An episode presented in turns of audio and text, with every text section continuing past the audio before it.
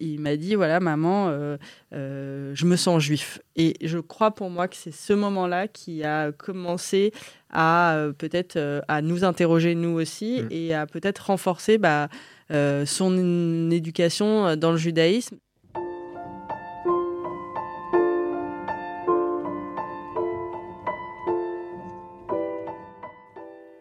Bonjour, vous écoutez Amour Mixte le nouveau podcast de Léa Taillet pour le lab de Ténoa sur les couples mixtes, sur les juifs qui aiment des non-juifs et sur les non-juifs qui aiment des juifs.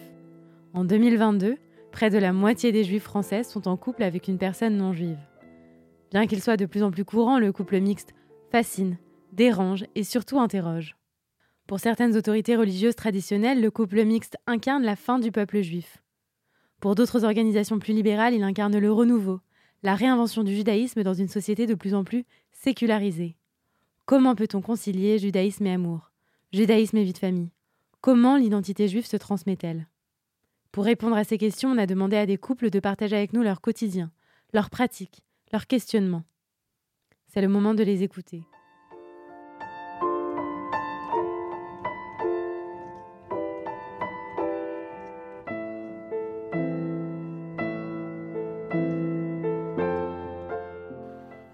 Patrick est un juif libéral. Alexia, catholique de naissance, ne croit pas en Dieu. Il y a 15 ans, ils se rencontrent sur une plage. Un peu plus tard, ils s'engagent. Encore plus tard, ils donnent naissance à un garçon. Patrick a fait part de son désir de transmission, de son obsession. Alexia le comprend très bien. Aujourd'hui, leur fils s'apprête à célébrer sa bar mitzvah. Comment préparer un tel événement? Comment faire partie de la communauté juive sans être soi-même juive? Avec Alexia, Patrick renoue avec sa façon d'être juif. Avec Patrick, Alexia nourrit sa curiosité. Complice, il complète la pensée de l'autre. J'ai hum, grandi avec une éducation catholique. Hum, une éducation catholique, je dirais par tradition, mais pas par grande conviction de mes parents. Hum, on n'allait pas à la messe, mais j'ai quand même fait le caté, j'ai quand même fait euh, mes deux premières communions, euh, mon petit frère aussi. C'était plus par euh, tradition familiale, euh, notamment du côté de mon père. Euh, moi, je me suis pas vraiment posé de questions. J'allais au caté, ça me saoulait. J'avais pas du tout envie. J'ai même fait les scouts, mais c'était pareil. Pour moi, c'était pas du tout un plaisir. Euh, mais je ne peux pas dire non plus que mes parents m'aient forcé. C'est juste que je pense que j'ai pas vraiment exprimé euh, d'envie de pas le faire, que c'était comme ça dans ma famille, que tous mes cousins cousines faisaient la même chose, et donc euh, donc je l'ai fait. Et c'est à ma confirmation que j'ai choisi de pas faire, parce que là, c'était vraiment, j'étais en âge bah, un peu plus de choisir, de me poser des questions, et j'ai dit que je voulais pas la faire, et ça n'a posé aucun problème. Je peux pas dire que je croyais pas en Dieu. Je pense que c'était plus une interrogation et qui s'est par contre confirmée, euh, on va dire, euh, entre mes 18 et mes 20 ans. Et vous, Patrick, euh, justement, est-ce que vous pouvez me raconter l'histoire de vos parents, d'où vous venez, qui êtes-vous et quelle est votre éducation? Alors moi, je, du côté de mon père, famille juive algérienne, plutôt pratiquante, plutôt très intégrée dans la communauté, à Alger, à Bab el mon père est né dans les années 30, à la fin des années 30, euh, donc il a été en plus, lui, élevé dans une grande communauté des Juifs d'Alger qu'on a mis un petit peu dans une grande maison en dehors d'Alger pour se retrouver tous entre cousins, cousines. Donc moi, le, lien familial était très fort avec des gens qui n'étaient pas complètement mes cousins, ni complètement mes oncles et tantes, mais qu'on appelait, qu'on appelait tous tonton et tata. Donc voilà, une très grande... Euh, une très grande famille, beaucoup de cousins, cousines, euh, qui rentrent d'Algérie en 62 classique. Mais avant de rentrer en Algérie, mon père rencontre ma mère. Euh, ma mère qui est l'arrivée de métropole, qui est arrivée de, France, de parents, instituteurs, directeurs d'école, euh, non juive. Mon père tombe très amoureux. Euh, tous les mariages de ses frères et sœurs s'étaient faits de manière très endogame dans la communauté, etc., à Alger. Mon père était le petit dernier et il a gardé une, âme de comment dire ça, de freelance un petit peu, hein, de, libéral, libre, voilà, tout ce qui tourne autour de la liberté était très fort chez lui. Donc il y a toute une frange de ma famille aujourd'hui euh, plutôt religieux, voire orthodoxe, voire ultra-orthodoxe pour certaines de mes cousines. Euh, et puis euh, mon père, qui a toujours été un peu, voilà, un peu plus freestyle quant à la, la conception, la foi, il l'avait. les traditions, il les suivait, la pratique, beaucoup moins. Donc il s'est marié, ma mère s'est convertie avant de se marier avec mon père. Quand elle est rentrée en France, elle s'est convertie à Copernic pendant une, une, une conversion qui à l'époque durait plusieurs années. Donc voilà, ils sont mariés à Copernic. Moi, j'ai fait ma bar mitzvah à Copernic. Mon grand frère, euh, qui a 50 plus que moi, Michael, il a fait aussi sa bar mitzvah à Copernic. Lui, s'est marié aussi à Copernic. Donc voilà, on a cette éducation euh, juive libérale. Et à la maison, c'était euh, voilà, un petit peu nous, les, les, juifs les moins juifs de la famille, si on veut. Il y avait quelque chose d'un fil rouge en termes de, de croyances, en termes des pratiques qu'on faisait à la maison qui n'étaient pas exhaustives, mais qui n'étaient pas rien non plus mais il y avait quelque chose de non totalement assumé quant au fait que ma mère soit convertie. Donc voilà, il y avait quelque chose au milieu d'un d'amis, de, relations de mes parents, de mes copains euh, juifs séfarades euh, à qui je ressemblais pas complètement physiquement, et en plus avec moi une mère euh, convertie, que j'ai mis un peu de temps à assumer, si tant est que je l'assume aujourd'hui complètement.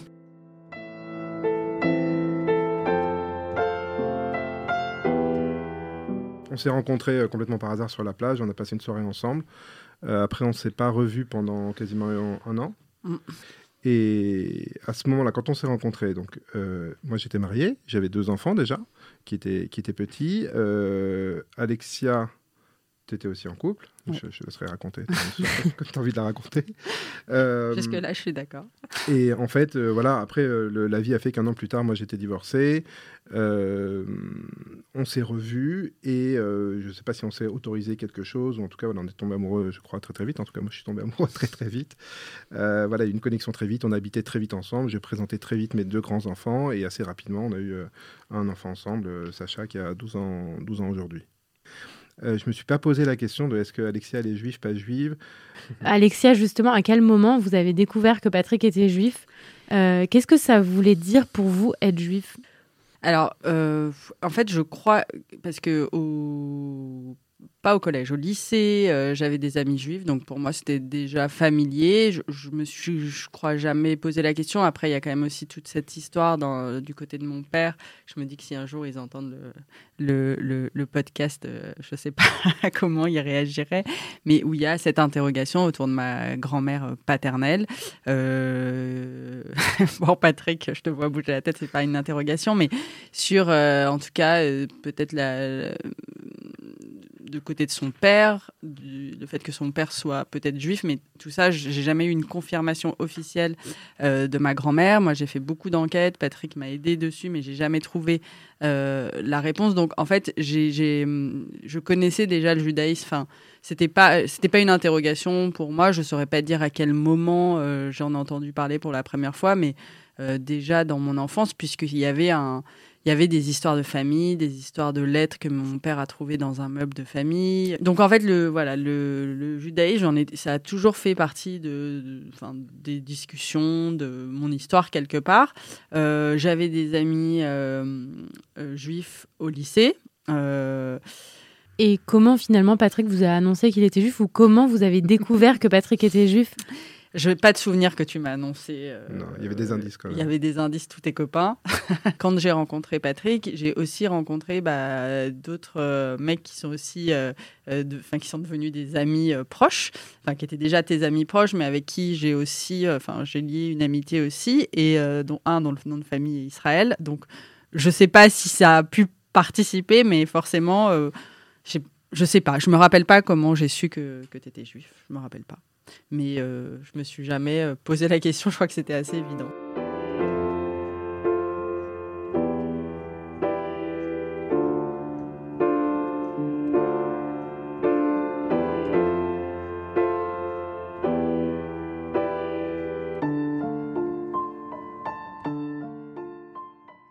J'étais enceinte. Je pense que c'est avant la naissance de Sacha. Toi, c'est aussi une période où tu te questionnais beaucoup sur euh, ta pratique, euh, où tu avais envie peut-être euh, de plus pratiquer. C'était une période aussi d'interrogation. Et je pense que c'est plus comme ça que le sujet est venu que comme quelque chose comme j'aimerais que tu te convertisses. Je crois que tu m'as jamais jamais dit ça comme ça. C'est plus des discussions sur toi, euh, euh, ce que tu ressentais, ta pratique, qui ont fait que euh, je me suis interrogée si moi je pouvais accompagner aussi ce questionnement. Et, je pense que ça, c'est aussi peut-être un point commun qu'on a tous les deux, c'est que je pense qu'on est capable de beaucoup par amour. Après, je t'ai jamais dit non plus que ça m'aurait gêné si tu t'étais. jamais, jamais. Mais mais et, et, donc en fait pour moi par amour je ne voyais pas du tout euh, c'était pas du tout un problème de me convertir par amour.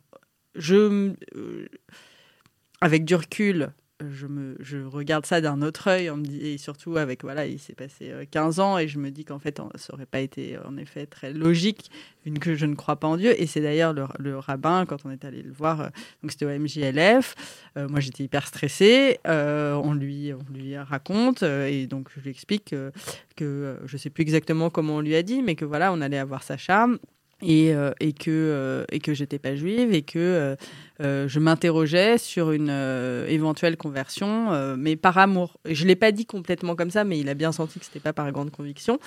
Et il m'a dit on ne se convertit pas par amour on se voilà c'est c'est autre chose voilà se convertir ça veut dire tellement. Et, et, vraiment il a complètement fermé la porte. Première réaction je me rappelle qu'on était un petit peu pas déçu, mais de se dire bon bah ok, il n'y a pas de discussion possible. Mais finalement, quand je le vois avec du recul, moi je, je, lui ai dit que je croyais pas en Dieu, donc euh, c'était complètement ridicule. mais sur le moment, je voyais ça vraiment comme un acte d'amour, un acte même familial. Ouais, c'est sûr, je, venais de là. Mes parents, c'était ça l'histoire. Mm. Euh, ma mère s'est convertie euh, pour mon père. Elle était une éducation plus anticléricale que, que, que, toi, je pense. Euh, et moi, j'avais trouvé ça beau que ma mère se convertisse pas mon père. Aujourd'hui, mon père a décédé. Ma mère, euh, heureusement, est, toujours là. Et elle, est, elle était. Ils ont divorcé, euh, je sais pas, 20 ans après s'être mariés. Donc ça doit faire, je sais pas, presque 40 ans qu'ils sont, sont divorcés. Ma mère a toujours plus pratiqué que mon père. Encore ma mère, encore aujourd'hui. Sa foi a grandi, je pense, au fur et à mesure des années. Ça ne l'a jamais abandonné. Euh, voilà, c'est une juive convertie euh, qui, a, qui a vu le. Donc moi, je venais de là. Donc c'est vrai, quand le rabbin nous a dit ça, ça n'a pas été euh, forcément le message qu'on avait envie d'entendre, ni toi ni moi, à ce moment-là. La question de la transmission, c'est une question qui vous obsède, comme vous l'avez laissé entendre. Et finalement, comment vous en avez parlé à Alexia pour que elle accepte, entre guillemets, ou en tout cas qu'elle soit sur la même longueur d'onde que vous. À quel moment vous, êtes, vous avez prononcé, vous avez dit, je voudrais que Sacha, notre enfant à venir, soit juif et soit élevé euh, selon les, rites du judaïsme? Je ne sais pas s'il y a un moment, euh, comment dire, euh, vraiment symbolique dont on pourrait se souvenir où, j'aurais dit ça. Il y a quelque chose de l'ordre de l'évidence dans notre couple que des questions se sont, elles se sont posées, mais elles n'ont pas eu un aspect dramatique. Euh, entre nous, euh, il faudrait qu'on en parle, on prend six mois pour en parler, etc. Tout a été assez naturel, assez limpide, euh, parce que je pense qu'il y avait beaucoup d'amour, qu'il y avait beaucoup de compréhension, il y avait quelque chose qui nous réunissait, qui était de mon côté évidemment très juif, dans la transmission quelque chose de très évident, mais qui était de l'ordre d'être méta-juif. Oui, puis moi j'étais pas très chrétienne, très... J'étais pas très Enfin, je donc c'était pas un sujet la, la religion, mais après je pense qu'il y a quand même un en tout cas, je pense à la naissance de, de, de, Sacha, par exemple, la circoncision. Pour moi, c'était euh, plus par tradition parce que euh, Patrick était circoncis, euh, Benjamin, le fils de Patrick, le frère de Sacha, était circoncis. Donc pour moi, c'était, je ne me voyais pas m'y opposer, même si ça ne me faisait pas plaisir en soi, mais pour moi, c'était un non-sujet parce que je comprenais que, que Sacha, enfin que Patrick ait envie que Sacha voilà, soit comme lui et comme, comme son premier fils. On faisait les fêtes comme tu faisais avant.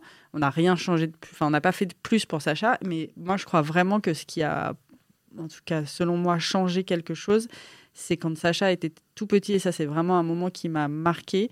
Euh, quand j'allais, euh, je crois qu'il avait entre 3 et 4 ans, j'allais lui mm, le coucher, enfin lui dire bonne nuit, on lisait une histoire le soir, il avait un petit lit superposé mais à, hauteur enfin voilà d'adulte, donc quand on lui disait bonne nuit, on était vraiment à côté de lui et il, m'a dit voilà maman, euh, je me sens juif et je crois pour moi que c'est ce moment-là qui a commencé à peut-être à nous interroger nous aussi mmh. et à peut-être renforcer bah, euh, son éducation dans le judaïsme, ce qui n'était pas enfin, forcément le cas comme ça avant, puisque avant c'est juste qu'on faisait les fêtes comme, comme, comme tu as toujours fait avec euh, ton père, avec ta mère, avec euh, les enfants.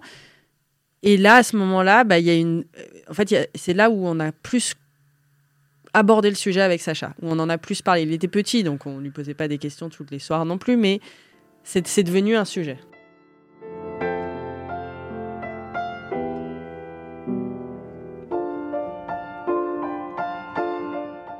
Aujourd'hui, Sacha, il a 12 ans, il prépare sa bar mitzvah.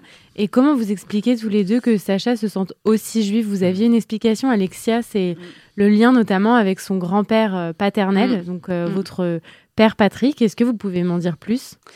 Alors c'est difficile de mettre des mots parce que encore une fois Sacha il était il était petit quand euh, quand Robert est, décédé mais ils avaient quand même une relation. Euh, je pense qu'il y, y, il y a plein de choses on en parlera peut-être mieux que moi mais il y a ce c'est vrai, il y avait, enfin, je sais pas mettre des mots, mais il y avait une relation entre Sacha et ton père. Il, a, il lui a offert euh, euh, sa médaille, euh, c'est table de la loi de quand voilà, il était petit. Lui, aussi. même avait reçu pour sa Il lui a donné sa petite main de Fadma qu'il avait eu, voilà, sa naissance, qu'il a, qui, qui, est sur une épingle à nourrice je pense que le fait aussi qu'ils sentent que c'était, il n'y avait pas de sujet, je veux dire avec avec toi évidemment, mais avec moi non plus, qu'il n'y avait pas mm. de de, de, problèmes. Euh, On peut dire aussi que c'est une vraie, euh, comment dire, euh, une vraie bénédiction. que, que, que, toi aussi, tu sois aussi open là-dessus et aussi, voilà, ça n'a jamais posé de problème. Encore une fois, pour revenir sur le côté un peu limpide de, de tout ça, ça n'a jamais été un gros sujet. Pas parce que ça te touchait pas, parce que en, mm. tant que non-croyant, tu pourrais te dire, bon, bah, attends, tu pourrais dire attends mon fils en quoi tu crois et que Dieu bah, n'existe pas etc c'est des discussions qu'on a aujourd'hui d'ailleurs ça je... oui, pas personne n'essaie de convaincre personne oui. oui. finalement comment on réussit à transmettre parce que vous avez réussi à le faire avec Sacha qui euh, justement prépare sa bar mitzvah et, euh, et qui est, euh, se ressent complètement juif? C'est vrai que moi, depuis très très jeune, je suis habité par cette pensée qui me, qui me, voilà, qui, qui, qui m'anime en permanence. Mais mon, mon grand-père, alors j'ai pas connu, il est, il est mort l'année où je suis né, mais il y avait une figure euh, statutaire euh, sur toute la famille. Et encore une fois, l'immense majorité de la famille est plutôt très religieuse, voire orthodoxe. Et, donc, je voyais mon père faire moins que son père. Et je me disais, mais qu'est-ce que je vais transmettre à mes enfants? Voilà, donc animé par cette question de comment, euh, comment faire que tout ça ne se perde pas. C'est pas possible, ça fait 5000 ans, euh, presque 6000, euh, que, que, ça a été comme ça dans ma famille. Ça peut pas disparaître avec moi. Je peux pas, j'ai pas du tout envie de d'aller dans cette direction-là. C'est même pas une question de porter une responsabilité que, que j'aurais pas assumée. C'est pas ça. C'est que j'ai pas envie d'aller dans cette direction-là. Je sens intrinsèquement que je suis juif, que mes enfants doivent être juifs. Je pense même que c'est une, enfin, une fierté, oui, quelque part qui n'est pas revendiqué, mais de... c'est vrai que souvent, moi, quand je, regarde de l'extérieur euh, notre famille, euh, je suis assez fière de voir que euh, Patrick, il est croyant et Benjamin et Prune, tes premiers enfants, si je ne crois pas dire de bêtises, ils ne croient pas en Dieu. mais ils, ils, se sentent, ils sentent une partie d'eux juifs. Sacha, il se sent juif depuis ce moment-là et je sais que ce jour-là, quand il me l'a dit, j'ai su vraiment que, que c'était très fort en lui. Et moi, je ne crois pas en Dieu et en fait, euh, bah, ça se passe bien. Et ça se passe bien et y a, je crois qu'il y a du respect sur ces points-là. Euh, et c'est quelque chose dont, ouais, quand je regarde ça, je me dis, en fait, c'est chouette parce que souvent, quelle que soit la religion, dans une famille, les enfants, ils suivent euh, la religion de leurs parents, ce qui est logique. Il n'y a pas vraiment d'interrogation enfin, je crois que c'est rare. Et en fait, là, finalement, bah, ils ont choisi. Les trois enfants, ils ont choisi. Euh, et ils n'ont pas choisi la même chose. Et, et, je trouve ça, en fait, je trouve ça chouette. Là, là Sacha, donc, euh, il a 12 ans, il va bientôt faire sa bar mitzvah. Et comment vous abordez ce moment? Et depuis quand il prépare cette étape de sa vie Et Alexia, en fait, finalement, quelle est votre place? Comment aussi vous préparez cet événement qui est majeur et qui finalement est un événement, un rite juif? Ça fait, euh, c'est la troisième année. Euh, je crois que normalement, on peut faire que deux ans, entre guillemets, de Talmud, si, je, si j'ai bien compris. Euh, et Sacha, on l'a mis un peu plus tôt, parce que on a, on a des copains euh, qui l'avaient fait, qu'on nous a dit que ça pouvait être bien, puisqu'il n'avait pas une pratique assidue à la maison, euh, et que euh, pour qu'ils se sentent, voilà, qu'ils sentent bien, que qu'il n'y ait pas cette pression du temps. Donc, et puis lui il avait envie. donc on est allé très naturellement, évidemment, à Copernic, puisque bah, c'était l'histoire familiale de Patrick. Et pour Sacha, c'était très important d'aller à Copernic, là où euh, ses euh, grands-parents s'étaient euh, mariés, et surtout là où son père aussi, enfin, toi Patrick avait fait ta bar mitzvah. Et moi, ma place, je l'ai trouvée assez facilement, mais avec un petit, comment dire, une petite appréhension sur le côté officiel de dire que je n'étais pas juive, voilà, à, Copernic. Il y a eu, voilà, il y a eu deux, trois personnes et deux, trois phrases comme ça qui euh, m'ont facilité, euh, euh, enfin, ou plus, pas facilité, parce que personne ne m'a pas facilité, mais qui m'ont enlevé mes appréhensions. et toutes ces phrases, en fait, que bah, j'entends au fur et à mesure, bah, ça, me, ça me conforte dans le fait que bah, c'est possible, que que c'est très bien comme ça et que Sacha, il pourra, parce que c'est surtout ça le sujet, il pourra être heureux, euh, être euh, voilà, être juif comme lui il le ressent, même si sa mère n'est pas juive.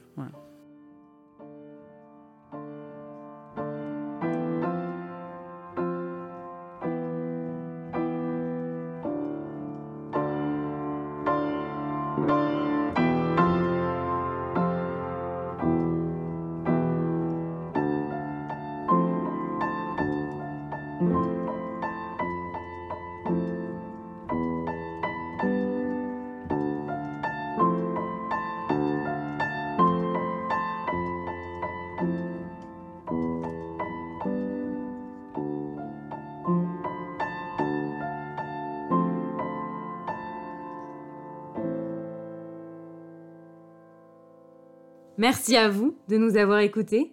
Merci à Marion Bellal, journaliste et monteuse de ce podcast. À bientôt!